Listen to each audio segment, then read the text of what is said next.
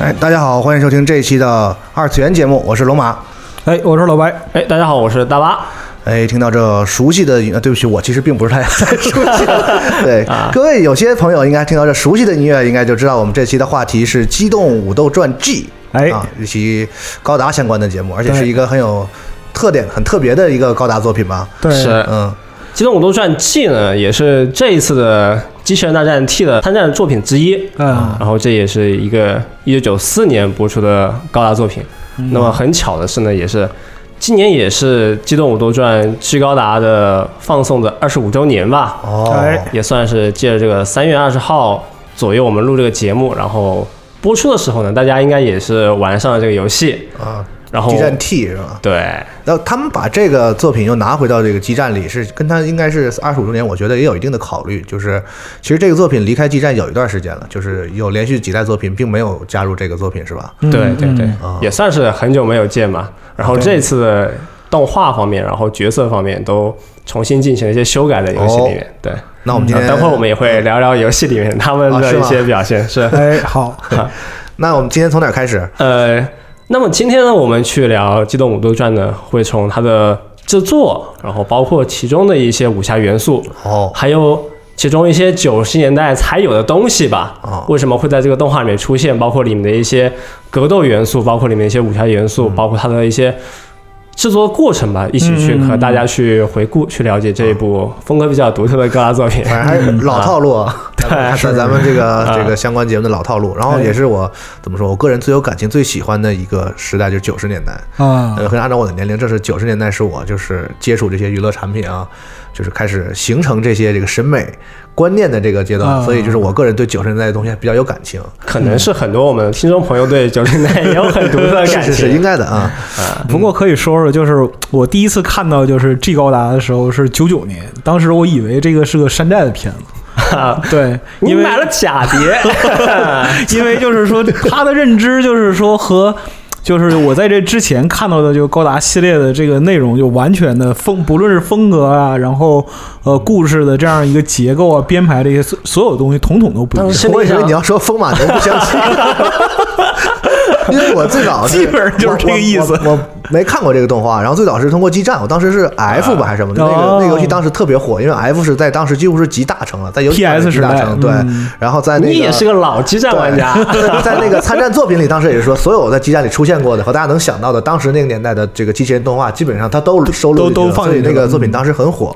然后当时不就有这个 G 嘛？然后我对就看一些这个杂志上，我说什么玩意儿，风云再起，东方闹着玩儿一样，说东方不败。我当时就觉得这就是你们是不是在闹？就没有什么道理然后后来我才看了，就是知道这个了解这个作品之后才知道啊，原来是真的，人家就是就是这么就是这么做的设定对啊 老板并没有拿真盗版碟 给你，对， 这个确实是叫高达啊。是啊，那么还是很多朋友可能还是不太了解这个故事，对他我为们还什么是这样的？对，我们还是先介绍一下《基高达》的这个故事背景，哎嗯它是怎么一回事呢？在《机动武斗传》《基高达》的故事里面呢，它是发生在未来世纪嗯，在这个世界里面呢，地球被污染的很严重，就生活环境恶化了，然后人们就向宇宙进发，去宇宙里面生活，嗯然后宇宙中里面就有很多殖民卫星。然后有叫新中华，有新美利坚，还有新法兰西，就哦等等这样的殖民新国家。嗯哦对，然后他们那些殖民性很有特点，就是一定会有一个他们自己的标志性建筑，比如说那个自由女神塔，哎，有一个中国的那个古典建筑，然后或者是有一个大风车什么的，就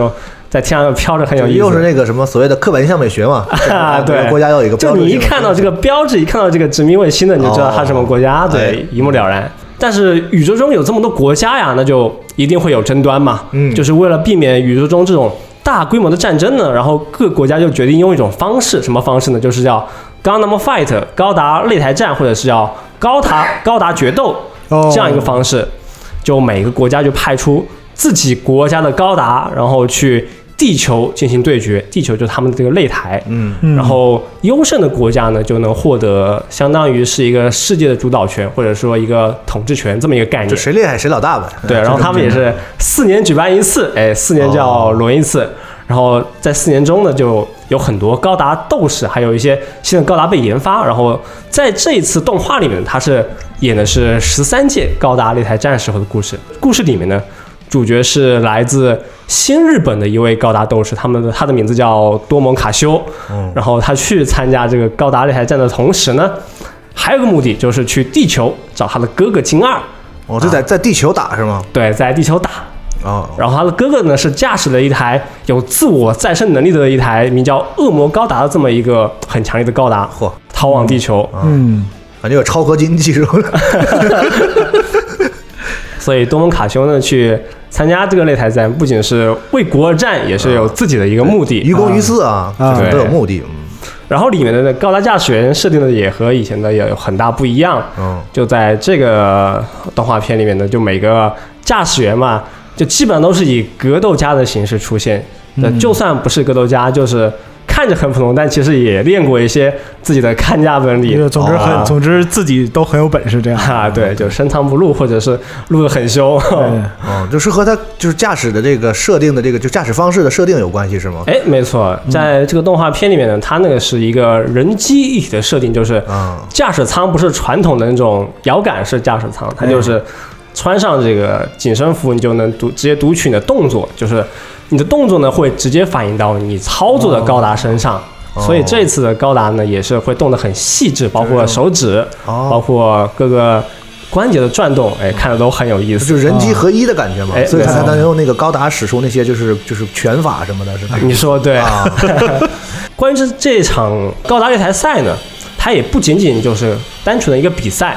它也是在这段旅程中吧，或者是在将近五部剧的动画片里面的这个二十多岁的年轻人多蒙，也是在这场旅程中不断的成长，找到自己的朋友啊，也获得了爱情，这就是这个动画大概的一个故事，哦，哦，这个以武会友，比武招亲的一个故事。 嗯 比武招亲还行。对对啊，没没有比武招亲啊， 啊，其实也可以有啊啊。现在我们去回忆《机动武斗传：机高达》这个片呢，基本上看过的朋友或者是一些大哥们都会说，这确实是一个很好看的一个动画片。嗯就四十四十多集，将近五十多集看下来，你会觉得很舒服、很爽快。嗯不仅是中间会有跌宕起伏，也到最后呢，也是一个非常棒的结局。哎，嗯就基本上就现在的话，已经算是一个大家的一个共识吧。会，如果你想看这个片的话，你去问身边的一些朋友或者大哥说，《机动武斗传》这个动画片好不好看啊？啊一般一般人大家都会说这片挺好看，推荐你去看。就是他除了这个比武本身以外，他会会背后也有一些这个人物的关系和什么阴谋什么的，是不是也有？对对啊对对对应该也是这样的。它因为是将近有五十多集嘛，它人物非常非常多。哦刚刚也提到了，对就是它每个国家都有自己的高达斗士，哦，就所以说它里面登场的国家都会至少有一位高达斗士和一个高达，嗯还不包括里面的一些姊妹班或者是一些随行人员，对吧？它里面的人物其实非常多的，哦，嗯，但是虽然说这是个很好看的高达作品嘛，但是放到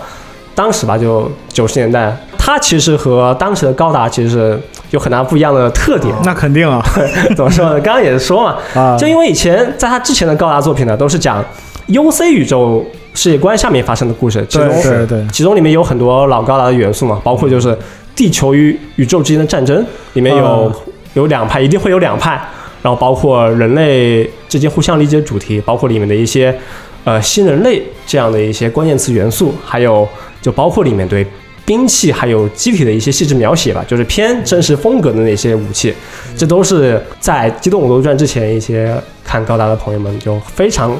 关注，或者是这就是他们想在高达里面看到的高嗯东西。达就是机器人这个动画里这个就是真实系的代表嘛。嗯对就是大家都觉得它是它里面蕴含着一些就是就所谓的伪科学嘛，咱不老说就真实系是伪科学，嗯超级系就是就干脆就不科学嘛。但是你看起来就是这个科学还是蛮系统的啊，对，这但样但它都是它力图于还稍微给你要讲出点道理来，嗯对为什对么对为对什么对要有的高达，为什么它是这么打的啊，怎么样？但是是是，这个好像看起来就相当于就是不是在那种很严肃的那个那个那样一种那种感觉下了的，就以前的高达里面，就富野由悠季导演的高达作品里面，是他们这些人的对话都是怎么说呢？有点不像是普通人的对话，至少是跳过了一个层次，已经有点意识在交流。啊你说对对下一句对话，但我已经知道你下一句话是什么了，我直接再跳一个层次跟你说你想说的那心里面的那部这分。 是他的一个风格，他的对那个对就对是文本的一个风格有一点地魔风格，但是就 NT 嘛，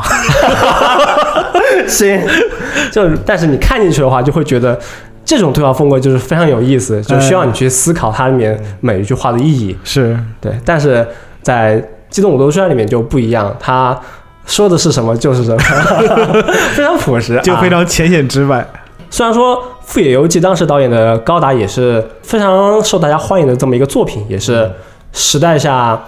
放在每个动画迷心中就是难以逾越的一个高峰吧一。代大师嘛，嗯也算是。对嗯但在九三年之前呢，也是为什么会有换换掉《富野由纪》这这么一个看法或者说法？当时也是因为高达的这么一个 TV 动画第四作吧，是微高达。哦， 《威高达》这部作品其实也很独特，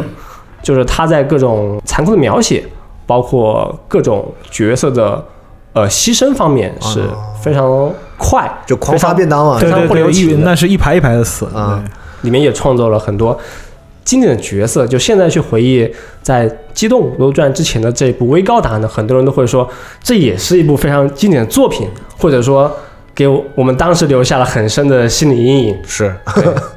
我我就觉得《富野由纪》的这个高达作品每个都好看啊，这是我自己的看法。也没人敢说什么。 啊是是是是，对，但是从这个商业上的角度来说呢，就是这个哦微高达的玩具就其实卖的不好，哦，这也是一个怎么说呢，一个很久的问题，因为这个高达系列从七九年一直走到了九三年，嗯，它十其几中年十几了，年了，其中推出了很多 TV 动画作品，推出了很多外传，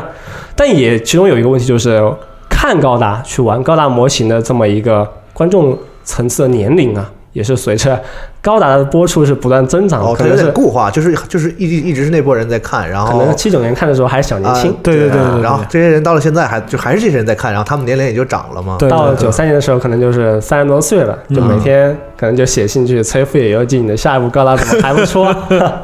就有点这个意思。但是作为就玩具商方面呢，就可哦能就想，就消费的这个层次有一些固化，永远都是这一些成年人或者是这一些老高达迷去消费这些玩具，嗯这样的话，这个商业展开就不太好。嗯，想拓展一下市场啊，万代方面就觉得呢，我我们还是想要拓展一下市场，是就年轻人啊、小朋友啊，就我们的下一代呢，才是这个消费的主力。嗯也得喜欢高达嘛，对啊哎，对，就可能就是万代里面的一些管理层呢，或者是一些就负责玩具部分的这部分人，就可能会说。你这个高达，我觉得还是得让小朋友看了。啊你能不能 就是嗯改改这个制作思路，或者说是对对对，UCC 的小孩确实可能看不太懂。是是是，啊当时就是想想一个想法，就是把这些高达的一些动画作品去更深入的去向一些年轻的朋友去普及嘛，嗯嗯就让小学生可能是中学生都能去感受高达中的魅嗯力。但富野由纪当时也说好啊好啊，那我就来拍微高达吧。啊 但其实微高达呢，就是。就怎么说呢？有一些能够让小朋友们接受的元素，就他只是角色设定上好像对对就对是走了一个很轻松对啊，对有很多呃单纯的人物出现，然后对主角也是一个年轻的小伙子。微前期的话还是很轻松的。对，但是就富野由纪心中还是有一颗想表达自我或者表现自己想就是表达的。狗 改不了，有你好狠啊！这人他就固定了，他做的时候嗯他是就是他就想做自己那个东西啊，但是就有一颗黑暗的心嘛，你也没有想到，就是这么轻松诙谐开场的这个 V 的结局会会走向就那样一个 后面就是场景，对对对，错综复杂，是就是是，曲径通幽。我富野由纪心中的这些东西，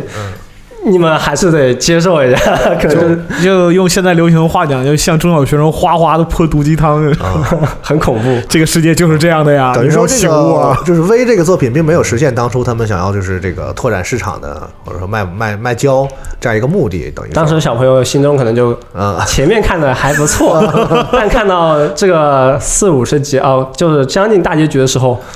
仔细想我到底在看什么， 我就产对自己产产生生了了怀。疑啊，然后在思考未来的过程中，可能就把买买胶、买玩具这个事情就给忘 了，在思考更呃未来的事情，在思考自己到底以后嗯就前方要走到什么地步。对对对，就人生的问题吧，对，可能就引起了他们的思考，但是却没有引起他们购买玩具的欲望。是吧？是哎嗯这时候呢，就万代就想啊，这样不行。我们这样拍高达 很危险。虽然你这个动画确实很不错，嗯，我们下一部动画片呢，就高达能不能就转变一下思路？就感觉要完了，就不再不换人的话，这个时候呢，万代方面就找到了《机动武斗传》的这么一个总导演嗯金川太宏，他说我们下一个高达作品呢，要不要就搞一个世界各国都派出自己的高达来对决这么一个作品。你看看金川大哥，哦你能不能想想办法？啊，这个点子就是在企划时候就有了啊。对，然后当时呢也有一个说法是说啊，就当时就找《废游记》说，《废游记》说下一部高达拍什么呢？要不我们就拍一个摔跤格斗题材的这么一个作品吧。对，呃，然后后面又又一想，好像这个作品我拍不了，要不我换个人什么的。啊，当然，还有一个说法、啊、 是这么讲的，就当时《富野游记》在九四年进入这个高达企划的时候呢，已经是进去了，但是制作制作这个过程中啊，赞助商方面心里就有一点心很里难没受。底啊，哇哇，富野游记大哥，哇，你怎么又做高达了？你再给我弄成上一个那样就不好我了嘛。要死，就整个就是赞助商方面，哦还有一些关注这个商业层次企划方面的大哥们，就心里很慌，说虽然说我们这个企划是这么定了，我们这个格斗高达战队这么一个企划呀，你你再考虑一下，要不要不还是不要参加吧？ 啊但富野由纪当时心理压力也很大，嗯就如果我们有空去讲当时这些事情的话，也很有意思。就是当时富野由纪心理压力也很大，哦，于是也就是顺水推舟，说你这个高达作品啊，我觉得我可能还是有压力。啊格斗这个东西我不太懂，但是我知道一个人，哎，他来当导演就肯定行。哦嗯那个人是谁呢？哎，他的名字叫金川太宏。哦，等于说这个说法得是他引荐的现在的这个导演。哎，是。那么我们刚刚说到金川太宏呢，这个人也很有意思，嗯他也是做过很多机器人动画这么一个大哥，也是在富野由悠季手下打下手这么一个人。呃，哦，可以说是富野的弟子吧，没错啊对，哦他在八十年代参加制作过《圣战士》。圣战士丹麦鹰，哦还有嗯重战机，对，哦，自己高达的时候呢，也在富野由悠季手下就工作过很长的时间。嗯，九三年的时候还导演了一个另一个很著名的机器人作品，叫《大铁人：地球静止之日》，哎，哦这也是一个非常好看这的作品，是一个非常脑洞的作品， 也是一个非常胡逼的作品啊。， 对，在九三年之后呢，除去《机动武斗传》啊，他后面还导演了《真盖塔：世界最后之日》，这个就很有名了。这下对对对下手都很狠啊。是是地是，球停转至啊世界最后，对， 然后零四年的时候呢，还是导演了《铁人二十八号》，嗯，然后在后面呢还导演过《真魔神冲击 Z 片》，就是也做过很多。啊你看他导的都是超超级级系系对，列，都有超级系的这个履历啊。对对，他个人的风格呢，就是做动画呀一定要夸张，啊，一定要在画面上，还有自己的角色表现上能够留下很深的印象。嗯这可能也是他给我们观众的一些印象，就哦比较写意，他追求的那个，啊包括机器人，包括他们的一些角色。这里边其实可以说到，就是金川太宏这个人，他其实经历是有点意思的。他最开始入行的时候呢，是做动画师，嗯，然后来做分镜这些。就是嗯他一开始的运气蛮好，就上来就在那个富野这边，然后做圣战士蛋白音，然后做着做着，就是说他觉得我操，这个剧情实在是啊有点平淡啊，就是哦只是两个机器人互相砍来砍去，他就自己有点受不了，对就很没有但意《北思。游记》自己做的很有意思的，他我们两个人对话，里面有很多深奥的道理。所以他就跟富野来提出来讲，说是说就欧拉力暴走。啊啊，，圣战是巨大化这些构想， 是，对，这些都是他提出来的。哦，对，就是这个时候你就可以可见一斑吧，可以说。然后在就是他自己本人作为动画监督成名作，实际上是在八七年的，他导了一个美就是美食的动画，叫做《火头智多星》。没看过，对不起对，嗯就是你今天看到就是是所有的美食漫的这样一个就范式，我、操，今天今晚月黑风高，我们做菜来决定胜负哦，哦、就是是中二的做菜，对对对对对，这种就就脑洞大开的，就包括这个菜会发光，啊对对对菜会发吃光饭的时候，脑海里面会突然飘现出几个大美女在旁边跳 舞， 对对对，这就种奇怪的设定，就比如说你看到十几只，就春药之灵啊，那个， 你画也好狠啊， 对，就就这种吃饭啊或者做饭的风格什么的，其实就是从金川太宏来来来啊，就开启的。从这些东西，我们能感受到他本人追求的那样一种就是独特的风格，就哎是很夸张，是要很很怎么说，是很搞事情，对对对要爆点那种。用现在的话说啊，对对那样对，一那种么风格就是还有就是关于富野引荐金川太宏，其实还有另外一种说法，呵但是这个说法是比较黑历史。 我们今天是百家讲的，就是讲说什么呢？就啊几个事情给你摆一下，几个说法，哎，九大家自己四参考就。九四年的时候，就傅爷本身对于高达这个系列已经是非常非常抵触了，因为他当时就是开创高达的这样一个目标，是希望开创这个新世纪的动画。没错，啊，但是呢，在高达系列经过十五年之后呢，一方面来讲，他自己的创作脱离不了自己的窠臼，是另一方面来讲，就是他来自资方的压力，不断的逼迫他去做新的东西，最终目的是什么？不是说你出产的产品有多好，而是为了卖胶。导演的能力是有限的，对，然后这样但是赞助商的压力是无限的。这样的话，就是说到九四年正值十五周年嘛，然后就是说资方包括说电视台啊，然后就是生产商万代啊这些又给他很多压力，正好就是前一段时间就是，呃，万代收购了日升。这那么个事情很重要。 这个事情很重要，然后就富野觉得就是说我跟资本搏斗了这么多年，最后还是变成资本棋子，是啊，对，嗯他就心里就很就就就很很不高兴。嗯，这个时候呢，想静静啊，对，这个时候就是 你也好狠。 那么这这会个想就多想点。啊，好好好好好，那这个时候就正好说十五周年企划推给他，那么就是，但是呢，就是资方的意思是什么？你去选一个人，但是呢，不能是你哦，啊，你从你的弟子里，或者说你从你熟识的监督里边，你们给我推荐一个。总之，不能再拍成你这样了。我们再过二十年能把这段说成演绎，哎， 那富野就是富野，当时一想，谁和高达的风格最不对付？哦，啊，他是这么想的，是金川太啊，宏有这么一个说法对啊，，因为这个就是这个人拍的，虽然就是圣战士丹白耶啊，我们合作过， 我就关门大弟子无数 人，对到底谁能把高达这个事情搞砸？ 对，就是 就是这样子，就是啊所以说富野就向资方推荐了，就是金川太宏，大概就是说你放手去拍，拍成什么德行我都不管你。嗯，就他其实看重他，就是说他，呃，怎么说？他相信他本身在做东西的品质，嗯然后他又觉得这个人就是像你按照你们要求说，想要一个跟我完全不一样的风格，对但是他他是最有可能实现的。对，但是呢，呢，拍烂了也跟我一点关系都 没有， 费野游记这个时候走入了人生的黑暗 面，是是这样的。可以，黑暗的精神在闪光。 哎这个时候就选中了他的下一个接班人。啊，这个时候，金川太宏可以就是说临危受命了。啊，但是我们刚刚说，为什么要做个格斗的这么一个作品呢？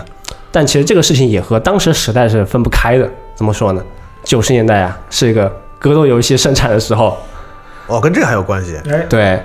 九一年的时候，《街霸二》啊，对对对《饿对，狼传说》哎，随后街霸的时候推出了很多强化版。是九二年的时候，《龙虎之拳》嘛。对九三年的时候是《饿狼传说二》。VR 战士，九三年的时候，包括呃 VR 战士吧，然后九四要年，就对对对九四年的话，那更不用说了，KOF 九四，啊，这个时候就出来了，九包括铁拳九，十铁年拳代的前半叶，一直到九是是是九九九，咱们中国熟悉的九七之前吧，对是对算是对这个对格斗游戏的这个黄金的一段时间。嗯，觉得黄金的时候还是比较长的。是即使是过了九四年到九五年之后呢，还有灵魂能力，对我嗯非常喜欢玩这个作品嗯啊。然后后面就是噬魂斩、红朗无双剑、嗯嗯嗯嗯死活神初代、啊对九七年月华战士，我的天，我操！对，基本上这十年吧，是吧？一直到对对对2000 90年代啊格斗游戏整个90年代都非常辉煌。嗯这十年的格斗游戏呢，就相当于是非常多、非常好玩，哎嗯也算是普及了格斗游戏这个概念。是包括就那个时候很多格斗作品吧，放到现在来说呢，都是没有问题的，对只是画面在变化。对，是对是是，，这也是当时呢，可能就是赞助商或者是投资人方面，就是说现在这个时代什么火，格斗最火，嗯 那我们能不能就把这个主题呢定到格斗上？对，但是无论是格斗热潮与否呢，就决定做《机动武斗传》这个事情呢，嗯其嗯实对于当时的高达老观众，还有包括他制作团队本身吧，都是有很强的抵触情那是绪一的。定的，对。是是是，就是无论你这个东西 当时火不火吧，但是你高达为什么要非要去蹭这个热度呢？啊，你日升为什么非要去做这么一个题材的高达作品呢？你的良心在哪里？ 哎，哎，失去了逼格，让狗吃了， 就相当于就是老观众啊，在这个高达没有看到之前，心里是非常难受的。包括他们嗯。制作团队的当时也有内部就有很多纷争，就是当时可能就是这样的，就是我把这个事情交给你，这里有一些企划内容，有一些设定交给你做，有一些就是对老高达很有感情的这个制作员呢，或者是大师们，就是冷眼一看也不说话，就摆摆姿态，哎很难受哎这。什么破玩意儿？那哎，G 是第一个就是 UC 系以外的高达吗？他比呃 W 比他晚吧？晚玩玩玩，对对对吧？那就这个算是第一个 U U C 之外的这对对个对高达作品了吧？是嗯对对对，就相当于开创了一个新的高达的 TV 时代吧啊。反正当时挺争议就对了。在当时的前三个季度，就刚刚播的时候呢，其实收视率也一般，而且哦在那一个季度，就当时的一些就是负责卖胶的或者模型的一些 大哥，现在去回忆啊，他说我们的前三个月好难受，这胶根本卖不了。 哦，但什么时候开始好转的呢？就主角师傅东方不败这样的很有个性的人物出现的时候，哦，就当这个故事真正铺开的时候啊，啊，就整个故事渐入佳境，收视率才逐渐攀升，在小学生、中学生之间呢，就掀起了一个新的高达狂潮。啊哦，因为里面有很多简单理解的东西嘛，包括战斗，包括啊师徒情、友情，都很直啊观，还有必杀啊对啊，尤其是这个胶的设定，还有这个高达设定都很有意思。 对，当时里面就说呢，为什么商业成功呢？导演后来也仔细分析，他说我们当时去做这个高达呀，会变形，就战斗时候有个超级模式嘛，就装甲方面会有一点小小的变化，但不仅是有超级模式，还能再进行变形一次。但是后面要怎么变形呢？就是把这个机体整个变成金色啊。这个实在是太土豪了一点 啊当时他们就参考《圣斗士》啊这个金色，好像卖的不错，超级赛亚人，他头发也金色，小朋友们也很喜欢。那么我们这个逻辑真是完美。啊就很亮嘛，那个小孩觉得就是那个感觉，就是很牛逼的一感觉啊。对那么我们这个高达就在变身中啊，尝试这个金色呢，效果会不会很好？会不会给大家就很深的印象呢？嗯啊，结果尝试一下确实不错。 哎，事实证明很好是吧？我感觉这个金色在玩具里面是不是就全世界通用哦啊？包括差不在多不光的是不光是玩具，你看那个 iPhone 刚出金色的时候也是一样的，包括在游戏里面，对对各对种对对枪的建模一定要金闪闪，对 bling 大家 bling 才大家才会去 买。这个事情其实也很有意思，不知道 人类的本性吧？ 人的本性到底怎么回事呢？刚刚也是说到，就这个胶很好买，啊，人物也很有意思，对故事呢也在一个季度之后啊，就将近十多集之后正式展开。哎里面的人物呢登场了像东方不败哎这样的有趣人物。东方不败在里面这个设定呢是主角的师傅，是教他武术的这么一个老师，他的全称是叫东方不败亚洲尊者，而且这个亚洲尊者呢在呃动画里面是就相当于是英文这么一个设定吧，啊对是，啊、阿基亚啊，Master 阿基亚对亚亚洲大师。对，啊这也是高达历史上第一个空手拆高达的人物。当时呢，为什么会有这么多中中国元素，或者是有这么多武侠元素呢？这也是和导演自己经历是密不可分。哎，就金川在宏当时就看了很多武侠片，他是自己也是一个就非常喜欢电影、很喜欢武侠电影这么一个人。哎，嗯，这里边其实就要说到一些就是香港和日本之间的这个电影交流的这个渊源了、啊，因为是什么呢？就是说香港电影在就是八九十年代的时候被称作东方好莱坞嘛，是啊，就是那个时候港片本身的发展到了一个高潮，但是就是说，呃，可能知道的人不是特别多，就是说香港电影的启蒙是从日本的剑戟片开始。嗯，对，就是五十年代的时候，就是整个日本的导演界啊，就是群星荟萃的这样一个程度，是就是以黑泽明为代表，那么就是拍了很多就是说日本的时代剧啊、剑戟片等等等等。文化借鉴，互对相创作，互这相个时进步候就是说，呃，香港的这样，我香港的就是这一批呃导演和就是影人，那么他们看到日本的电影的这样一个大发展，非常的羡慕，然后也会去学习，就是怎么去拍一些电影等等。那么我们今天讲一个名字，这个名字应该每一个上过学的人都知道，就是邵逸夫。对，你们学校什么？话？ 你们学校大概都有他捐的楼。很多人学白上了，我觉得一句话就学着白对上了。，但是就是邵逸夫是电影大亨嘛，那邵氏集团他是整个香港最先引入日本的摄影师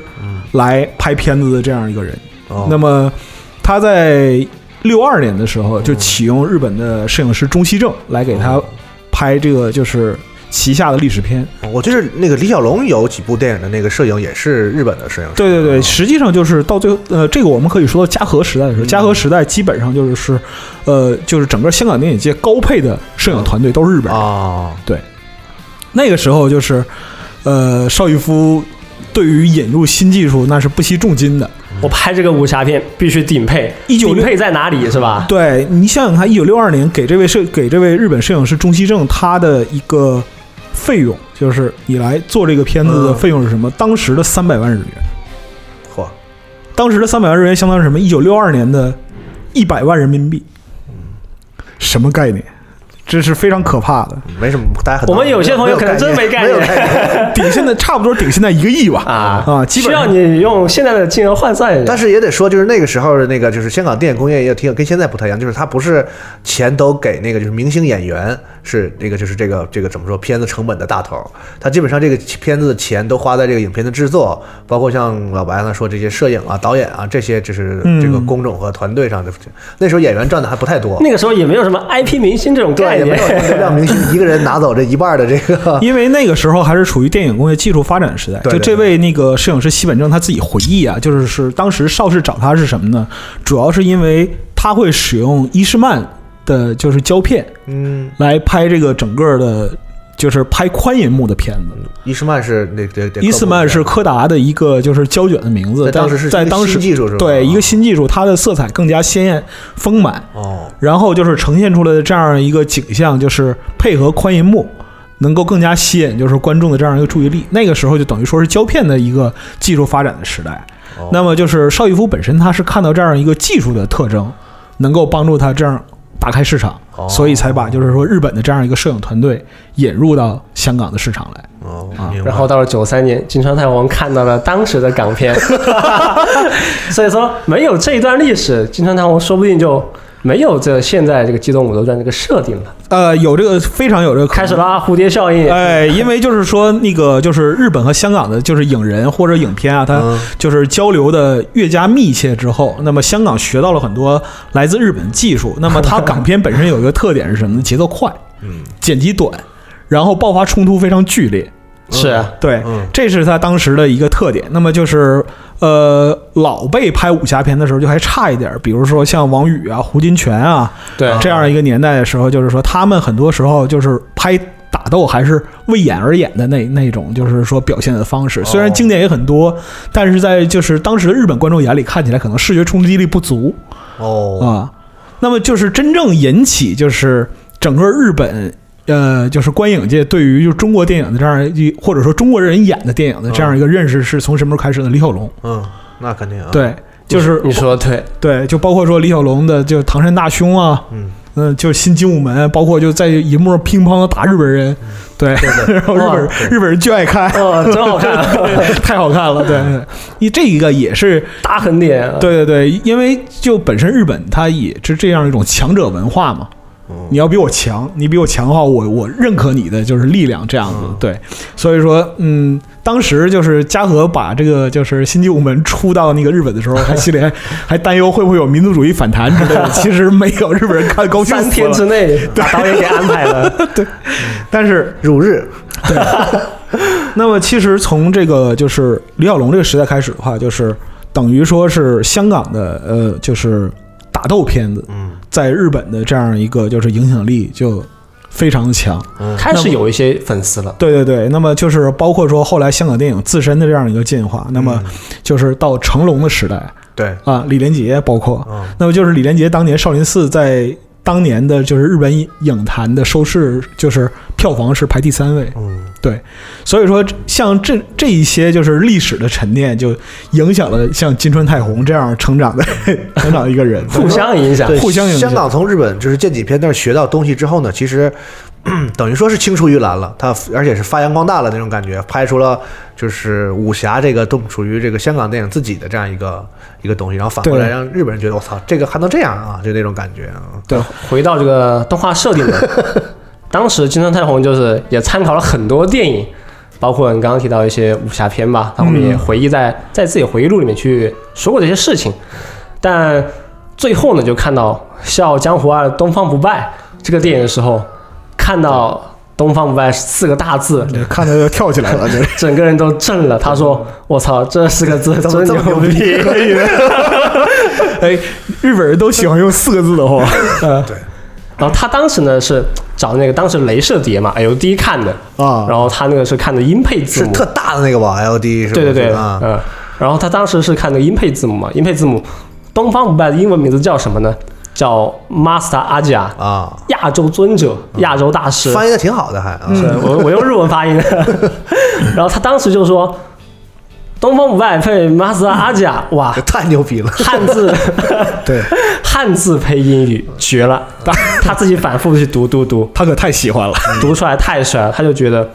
这个字我必须给动画里面安排上，给谁呢？就是主角多蒙的师傅吧，就把这个东方不败这个名字给安排上。 哦，其实里面有其实很对动画里面有很多四字的这个词就是啊，到是是是到是他这儿受到影响，就是到了徐克了，对徐克对对这个对年代了，对啊就因为当时因为那个就是坊间有一个未经证实的传闻啊，啊就是说金川太宏为了拍这个片子，还专门去请教徐克，就是这个在。听起来不太可 信啊，，对，这个就是来源有点 存疑，但是就是很多地方都说过这个事儿。哦，对，说他去去请教徐克，说我是日本动画导演，然后希望给予我一相些传是见了一面，哎是电吗电影拍摄方面的这样相一谈些甚欢。啊对对对 对，那怎么还能起这种名儿？徐克可能没教他这个人应该起什么 名对儿。啊，你告诉我东方不败在中国是什么意思？啊这里面其实四字词词语也很多了，里面有四大天王这个设定，哎然后也有天剑绝刀啊，狮王争霸，好笑傲江湖 啊好黄飞鸿也有啊，李连杰片看 不少，是。他看来他就是尤其喜欢《笑傲江湖》这呃是个，是是是是，然后他当时是说这样的一个想法嘛，他说我当时是自己搞碟看的，啊，就我自己用了就用了，也其他人也不会知道。但没想到呢，就是九四年的时候，十年前央视很多时候也是这么想的。 我用就用了，一般人估计也不知道。啊 是是是是，你好狠啊！就九四年的时候呢，对《笑傲江湖二》东方不败这个电影呢，在日本上映了。啊，这还上映了啊！对，，然后金城太宏心里，哇操，完 了，红楼是不是要暴露什么很糟糕的事情？要暴露有没有人会去说这个闲话？啊？他其实他其实心里很担心，但其实就这个电影也上了，然后动画也播啊了，但其实也是两个作品互相影响嘛，就让《机动武斗传》和《东方不败》这个这两个东西呢，名声就更加传播得广广泛了一些。啊，商业互吹一波，就大家对这两个作品呢，就认知度更高了。就是可能朋朋友们去聊《东方不败》，你是看的动画还是电影啊？就有这样的讨论吧。哦，就他们得打起来啊！可以，这个这个也是商业奇才哦。嗯，嗯，就顺便一谈，金川太宏之前刚才大巴提到这个，就是大铁人地球静止之日，啊这个其实你看。看名字啊，它是一个就波澜壮阔的超级戏啊，是啊，但是在这个作品里边，就全都是梁山好汉的这样一个哦名字，就对，比如说包括像有很多历史人物了，哎也不光是梁山。呃戴宗啊、诸葛孔明，对 吧？这这都不是一个时候的人，这胡来啊，啊对，混世混世魔王樊瑞啊什么的之类的这种东西，大铁牛什啊么乱七八糟的，就总之就活活的就把那个梁山好汉就变成就是未来的机啊器人驾驶员，把这些中国的这些武侠概念还有演绎概念拍到你的面前，哎你。懂不懂不关我的事，先把这些冲击力就安排先上很。帅很啊，酷。对，我跟你讲，《水浒传》可酷啦，就是这样。这个事儿凸显一个很有意思，就是这个汉字的一种魅力，就是吧可能包括使用汉字的人会特别，比如日本人有那个夜路死苦的那种所谓的那 对对个叫什么假名儿？ 呃，就是他其就是用那个汉字来那个对那啊个，仿假名嘛，就是就大家觉得对这个汉字很帅，是是包括现在是很多老外在身上也不懂瞎文那种，其实就是就是体现出汉字本身那种魅力，哎大家喜欢用。是就跨国文化嘛。对对对对，嗯，行，然后在动画片里面也设定嘛，就是多蒙卡修还有多蒙外嘛，他们都是搞武术的。是那动画片里面第一集就多蒙卡修出场的时候呢，就已经能够空手接子弹了。这个上手上手档次有点高，是起点比较高，是吧？嗯哎，他们那有流派名字吗？他们对他练那个哎，有流派名字啊，它的流派呢，呃，有很多流派了，在里面那个多蒙的流派就是东方不败，流派东方不败。哎 对啊，东方不败是个流派啊。对，然后它里面是说呢，他们这个流派啊是一个使用自然之力的拳法，但这个自然之力就很强大。东方不败本人使出来呢，就已经就是不仅仅是空手碎石了，就是能够单人呢，就是一个以肉身去对抗高达，去对抗一些大型的机器人。激战游戏里不就是东方不败会有一个小人儿在天上飘着，然后就直接跟机器人打嘛？不就是对，种？这也 是激战里面一个很有趣的梗吧，对会在剧情里面安排一下对嗯这样的元素。然后东方不败也也有很多必杀技，哎，这个我们也可以提一提啊，它也是根据这个武侠电影来的。比如说东方不败里面有一招叫“醉舞再现江湖”，这个其实就是根据电影《笑傲江湖》《风风云再起》里面的一个插曲来的。哦，然后 它里面有一招叫“龟山笑红尘”，呵这个招数呢，也是来自《风云再起》的一个插曲。他就是拿着电影海报做设定的，我知觉道得吧？对就先先把电影看了，哇，OST 我觉得太好听了， 翻过来看名字。对对对对对，然后把几个汉字抄了，就是他了。东方不败呢有两个招数啊，龟山笑红尘和十二方王牌大车并。这两个招数是什么呢？十二方王牌大车并呢是放出自己的分身攻击，然后龟山笑红尘呢这个名字很酷啊，但其实就是把自己的分身收回来了。为什么收收回分身呢？要叫这个名字呢？他就觉得龟嘛就回来嘛，嗯，分身回来那就是叫龟山笑红尘了。嗯，是是是，就用用的还挺好。确实就是这个声音的理解起到了很奇妙的效应。然后他们也说，这个放分身的招数叫十二方王牌大车并，这也是根据一个很有意思的东西来，它是来自台湾的一个神秘的十二曲精选 CD，叫《滚石第一流台湾歌十二王牌大车拼》。他当时看到这个东西就觉得哇，这名字怎么这么长，而且读出来看上去这个汉字也不得了，很有气势，我就在心里暗暗记下来了这个东西。然后车拼呢是台湾的一个词，其实就是杂烩了。台语对，对对对，但是在日文里面就是写作车并了，就传过来就相当于，呃，汉字倒日文，日文又倒回来。啊，后面在《机器人大战 A.P.》里面呢，就把这个名字还写错了，就写作十二方王牌大车轮。这这个，但是这打不也打不出那个那个打不出那那个个病字 对那个病字，也不是吧，就可能当时就 企划人写错了，就是对然后就大纯粹抄错了，你知然道后吗？大家也想不出来车车并这是什么意思，嗯但但车轮嘛，就中日都有，就觉得是不是因为这个大车轮好记啊？嗯啊，就这也招在是什么样的？可能啊吧，十二方王牌大车并的话，就是他摆出一个武侠片里面的惯有姿势吧，然后啊从身后飞出几个分身，嗯飞到敌人进行攻击，啊，分身攻击，和车轮其实也没什么关系。是是是是，和啥都没关系，我觉得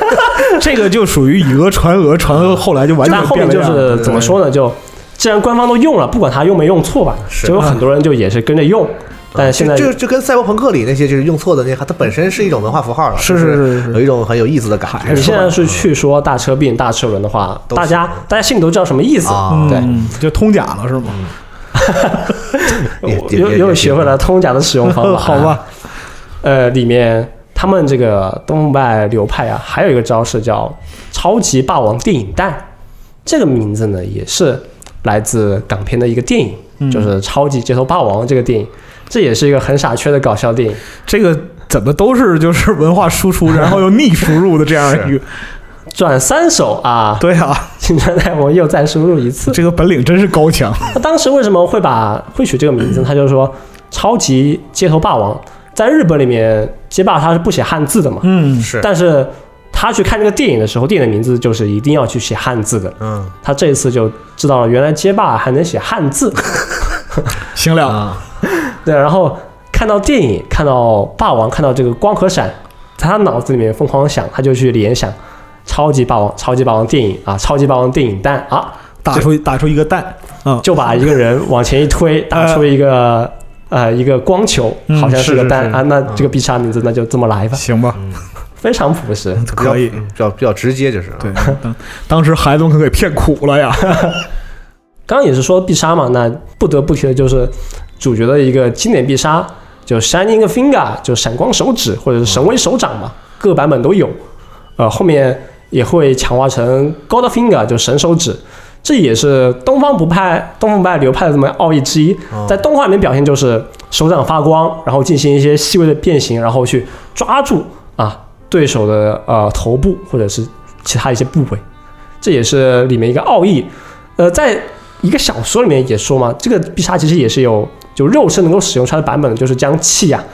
凝结在掌中，然后让对手的脑神经麻痹，然后对手接你这一掌就直接躺下了，嗯，这听起来很像点穴的样子，不太好接是吧有？这么一点意思吧？我心里一想，所以这个作品被称为叫什么“高达圣斗士”，也有一定的道理啊，嗯是是是是很有圣斗士的那个感觉。包括东方不败这个人设定吧，他不仅仅是《笑傲江湖》了，他其实里面有很多动作都是来自黄飞鸿系列，嗯，是对对对，然后在动画里面也有很多来自其他香港武侠的一些东西。因为咱们小时候看黄飞鸿，那就是就是帅，就是一个就是小的时候说怎么能帅？就黄飞鸿，对对对，就是这样，就是李连杰演的那个黄飞鸿，他本身那个武术功底在那儿，就是真的是又力又又又能打，然后所有的动作都跟跳舞一样。就是是好是是是我觉得我们觉得美，我觉得这个日本人或者外国人看了，他们也会觉得牛逼啊什么的，然后对对对会学这个东西。包括就很多反物理的这样一些动作，对对对，看起来非常潇洒，但对，是就是质朴的这个人民群众的质朴的喜爱。是，你说的对，说的是是是是确实是这样。对，哎，包括当时就金川太宏也是狂看那个胡金铨的这么一些中国电影， 啊，在动作设计上面也参考了一些。还行，还算有良心，还行。那其实也不光是这些了，在动画里面还能看到无影脚，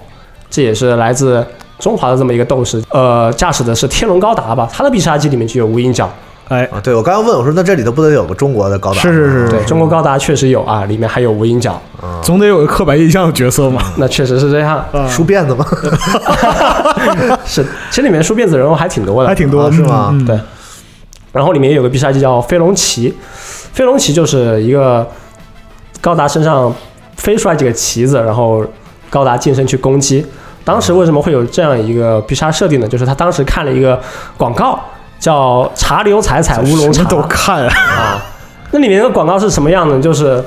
在一个宫殿前面吧，然后大家就在在那里挥舞着旗帜，是中就是中国这边的广告中是国吗？啊啊，香港不是日本拍的一日个本乌广告啊龙茶，但其实它全部都是中国元素。哦，嗯比如说挥挥旗什么的，那明显就是来自对吧？啊电影或者是 人民群众一些很平时练的那些东他西。怕不是还看京剧，嗯，你知道吗？就是京剧的武生背后都背着旗子那种对对对对对，他他觉得这个画面也太深刻了，所以也是放到动画中。嗯然后当时在动画里面还有招叫叫什么呢？叫真流星蝴蝶剑啊！真流星蝴蝶嗯剑那不用说了，对吧？也是一个很 有很有名的武侠。终于终于看点这个古龙， 就是是是是是 是，我估计也是电影啥的，肯定是电影，我跟你讲， 对，然后里面又有一个必杀呢，名字叫宝华教典。他当时本来也是想取《葵花宝典》的，但是就是写设定的时候、啊，学点好的呀，那么多武功秘籍、九阴九阳什么乱七八糟的，非得选这 个，是他他把这个名字给忘了，就葵花什么花啊什么点？什么点啊？对，想了半天就把这个名字就定定成了一个叫宝华教典的这我么一觉个得他们东西。这节目没有就是比较赞扬这个人，就赞颂 这个人，说的都是糗就跟事儿。黑历史一样啊！你啊那不光是武侠了，当时里面还有个角色叫黄润发，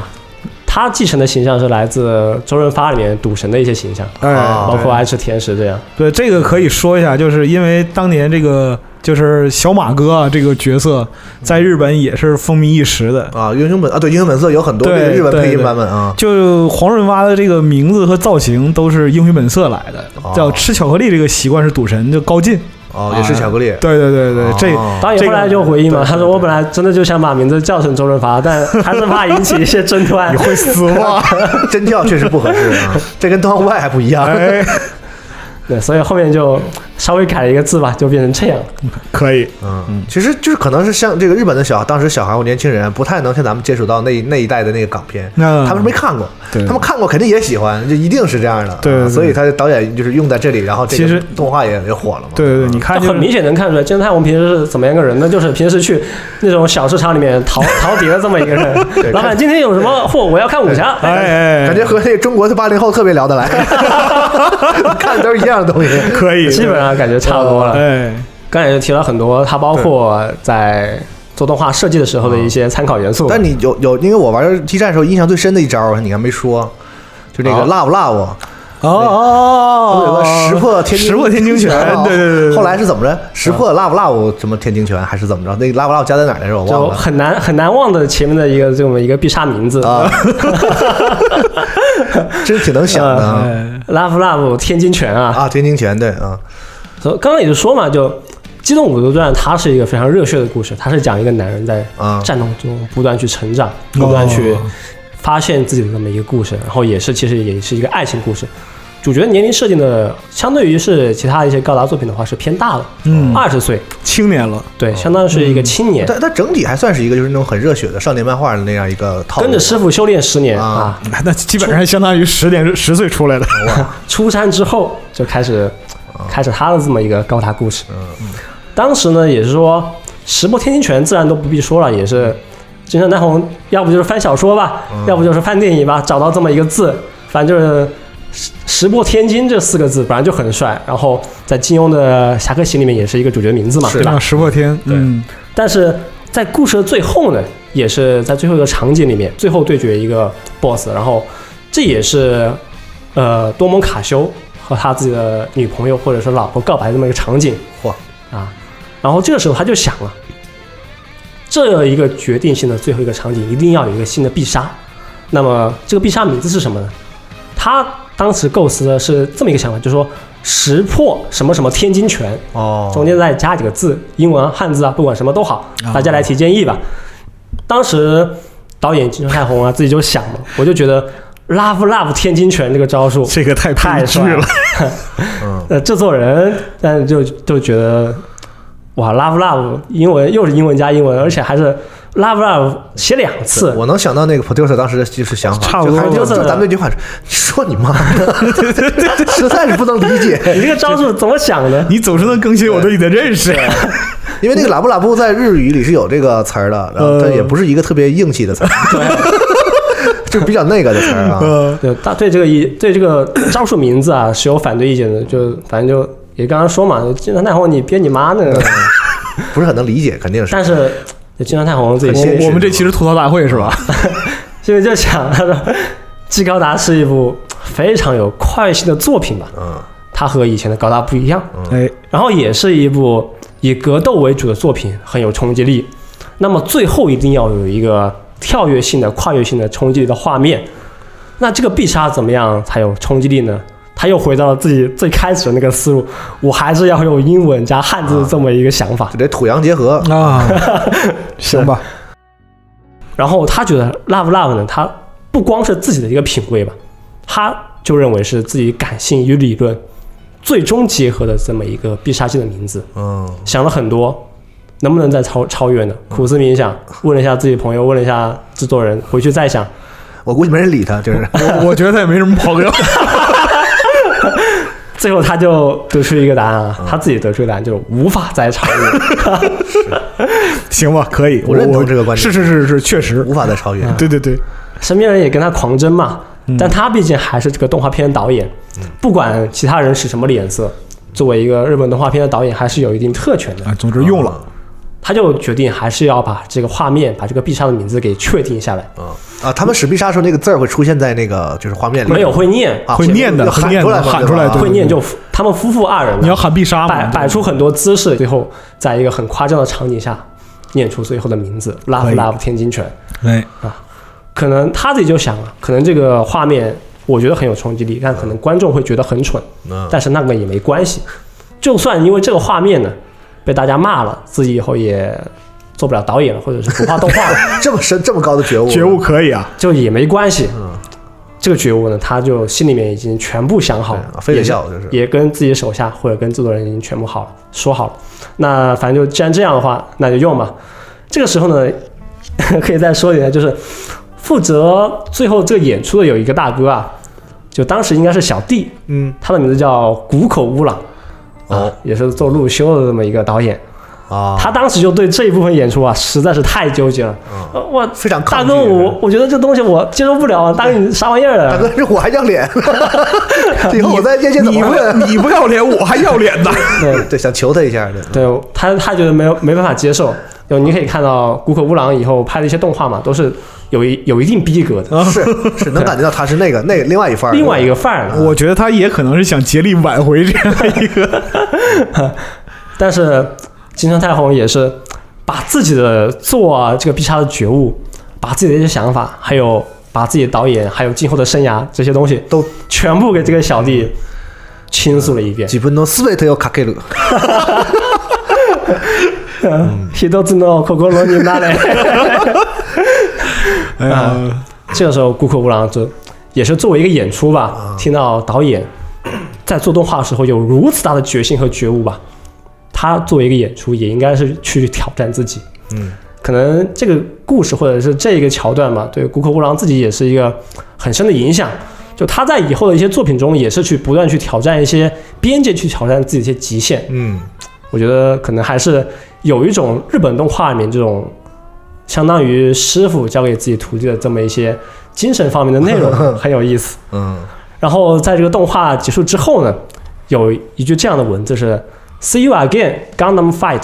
十四”啊，我就不说十四英文了，就说很多观众都以为是十三届他们十三届这个高达大会结束啊，因为这个动画是发生在整整一年十三届嗯高达大会里面的故事嘛讲究十三届的这个事儿、啊，对嗯，那么还会有没有十四届呢？既然最后都已经打出字幕了 “See you again” 嘛，嗯，那么还是很期待十四届之后的故事的。啊，就大家以为是一个还有续集的意思，对对对，也是理所当然嘛。但其实其实其实就没有，其实就真没有了，哦，这是为什么呢？金圣叹我是这样想的，我这个《机动武斗传》呢是不会再做续篇或者 OVA 的，哦就是到此打住。为什么会有这一行字呢？是说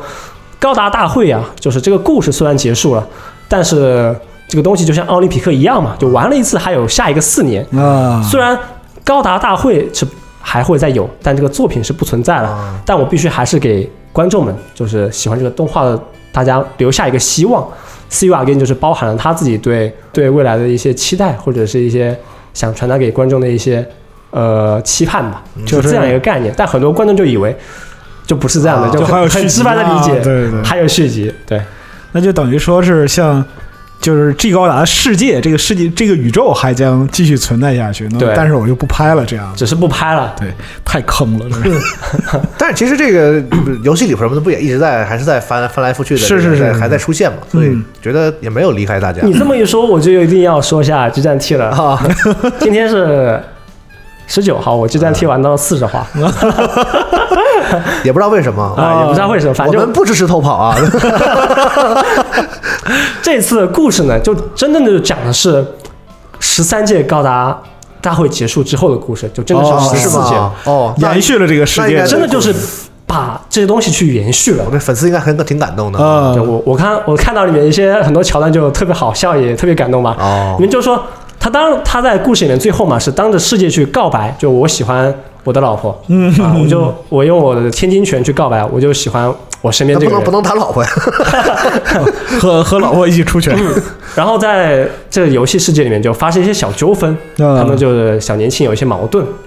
嗯，然后而且是在一些路人角色看来吧，就看到多蒙卡丘这个人就会有一种有的时候会有一种嘲笑表情，哎，这个人就是在全世界面前告白的那个人，嗯哎，那你身边哎你老婆呢？你在哪儿？这个时候多蒙也会面露苦涩，不敢去接话就，有一点尴尬哦，很有意思已。婚人士的悲哀是吧？ 对，里面还有一点，就游戏里面也提到嘛，就是高达大会虽然结束了，但是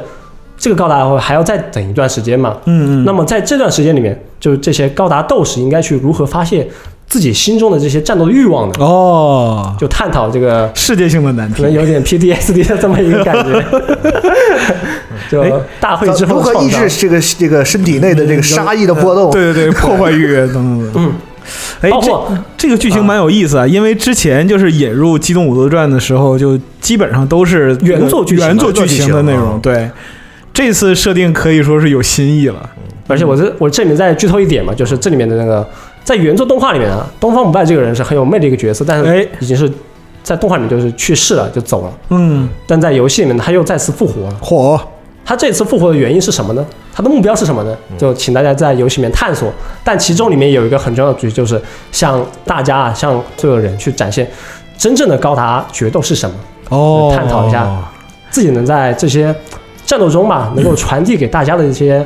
元素，哎还有一些鼓励大家心中的这么一些概念。又是这个饱含着理想的故事啊。 对，啊，可以，就整整吐槽了一整期的金砖太红，最后我们夸一下激战 T，对，鸡蛋 T 这次啊，那夸两句，那就再夸两句啊。这次大家也是就玩过激战的朋友们都知道嘛，嗯，就里面有个概念，我们又喜欢又讨厌，叫次元阵，嗯，就是为什么呢？就是很多作品人物都是不认识的嘛，要怎么认识呢？就是次元阵打开一个门，突然穿出来，嗯，大家哎，你是谁？我是谁？哎，这个门打开了怎么办？我们就互相认识一下吧，嗯就临时组建成一个队伍。但在《机器人大战 T》里面就不一样了，他们这些很多人都是已经是认识十多年以上的老战友，我哦，就是它上面承接某一代激战嘛，我看我因为我看过一小段这个游戏内的演示，啊一啊，那个那个铁野就说他认识那个那个太太空战机的那个那个舰长还是什么，就说啊这个我们以前我们以前对他们是我战友什么的啊，对对对，就他们就是认识了很多年，啊就他们有一些对话就聊起来特有意思，比如说。呃，魔城的驾驶员就和高达驾驶员聊起来说：“啊，十年不见，你现在已经结婚了， 我还单着呢。” 然后有的有的时候又又说：“哇，你十年十年之前还是个被舰长打的这么一个人，啊 那那我知道这是谁了。 对啊，现在成长起来也是人模人样了 啊。”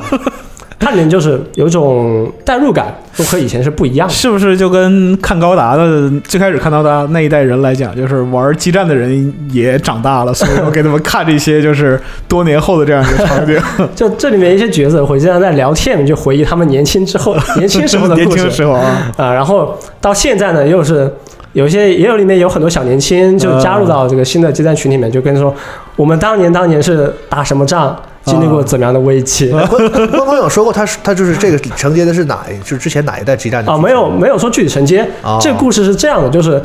呃，魔神 Infinity 里面呢，它里面这个剧情设定是，呃，魔神的呃驾我驶看我看都过平都平行世界嘛是那意思吗？都假的是经过十年之后嘛，啊嗯那那个不是平行世界，那嗯正是接接起来的。哦然后就基本上所有的设定呢，就是认识甲的人呢，都是十年之前就认识，嗯然后他们在地球呢也经历过很多战役，都是一些非常好的朋友。嗯，对，然后呃，再说一下盖塔驾驶员刘龙马嘛，这个人嗯龙马啊嗯，他里面也说嘛，他说我本来也是要参加这个高达擂台战的，凭什么呀？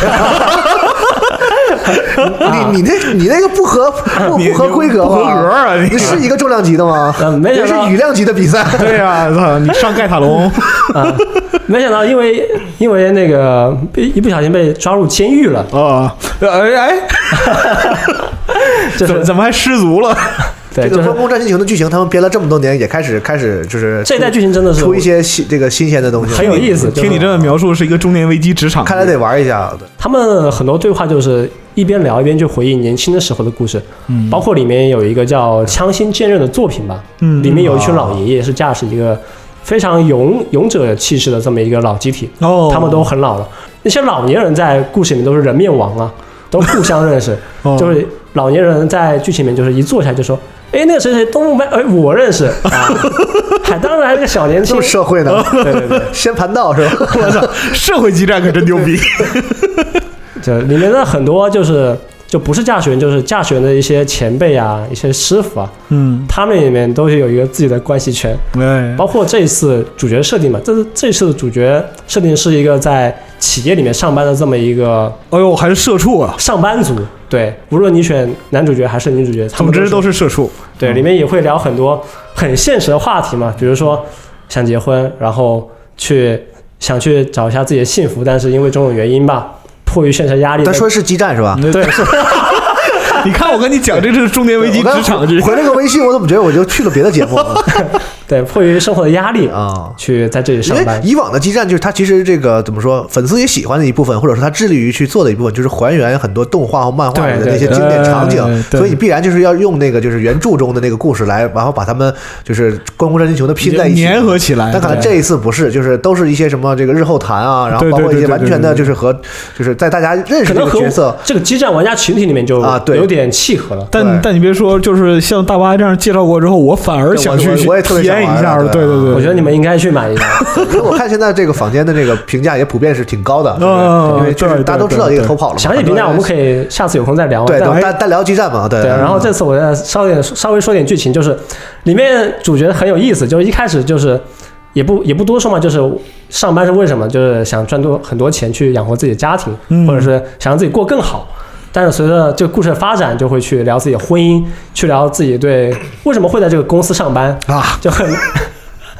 我操，这真的是激战剧情，对对对，可以，对，其实里面里面有很多就 让人感动的部分嘛，行行行，包括很多里面很多一些老的机师里面就是也会说吧，就自己是为正义而生，嗯也在为这个概念拼搏了六十年。我下面就交给你们这些小年轻里面，正义这个东西到底是什么？是斗志还是勇气还是什么？有很多这样的对话，嗯哦也是让人非常感动。可以，这个编剧水平蛮高。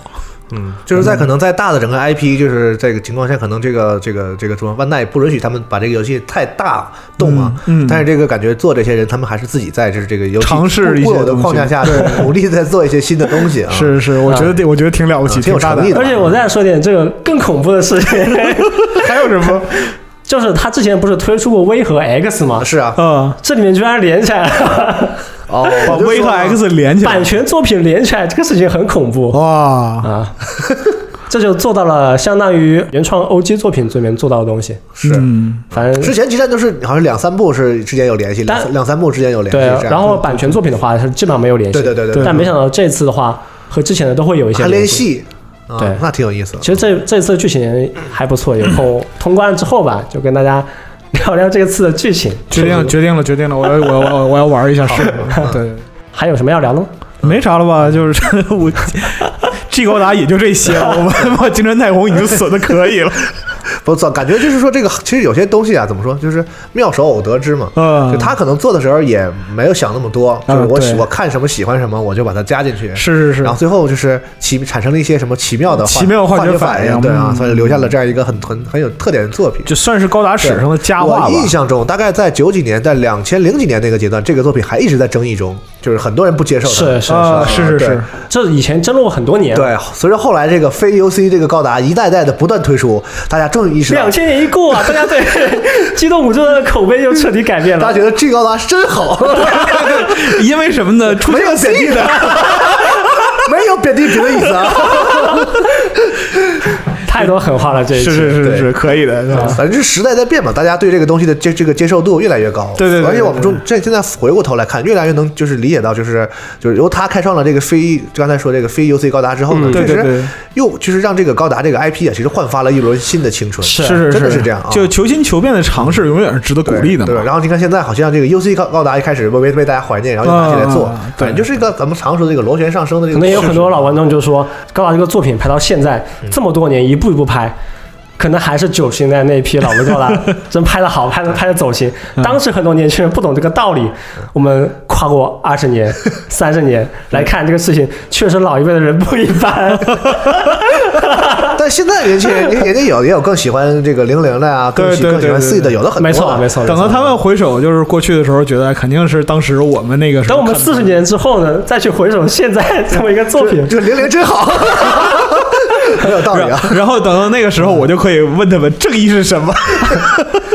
是我哇感觉哇，完全契合上了这个主 题。感可觉以这个这次激战 T 也是，就是怎么说，有情怀，也有很多他想做新的东西的这个对这个对意愿啊。对感觉嗯他重新引入这个季高达，我觉得还算是一个挺代表性的作品。是是是啊那我们在呃可能在半个月之后，我们去再去聊聊再《聊战聊贴》这次剧情设计呃。对，可以可以啊，可以挺可以期待。嗯行行嗯，那我们这期节目先聊到这儿。好好哎哎哎，大家下期再见，下期拜拜拜嗯哎拜拜。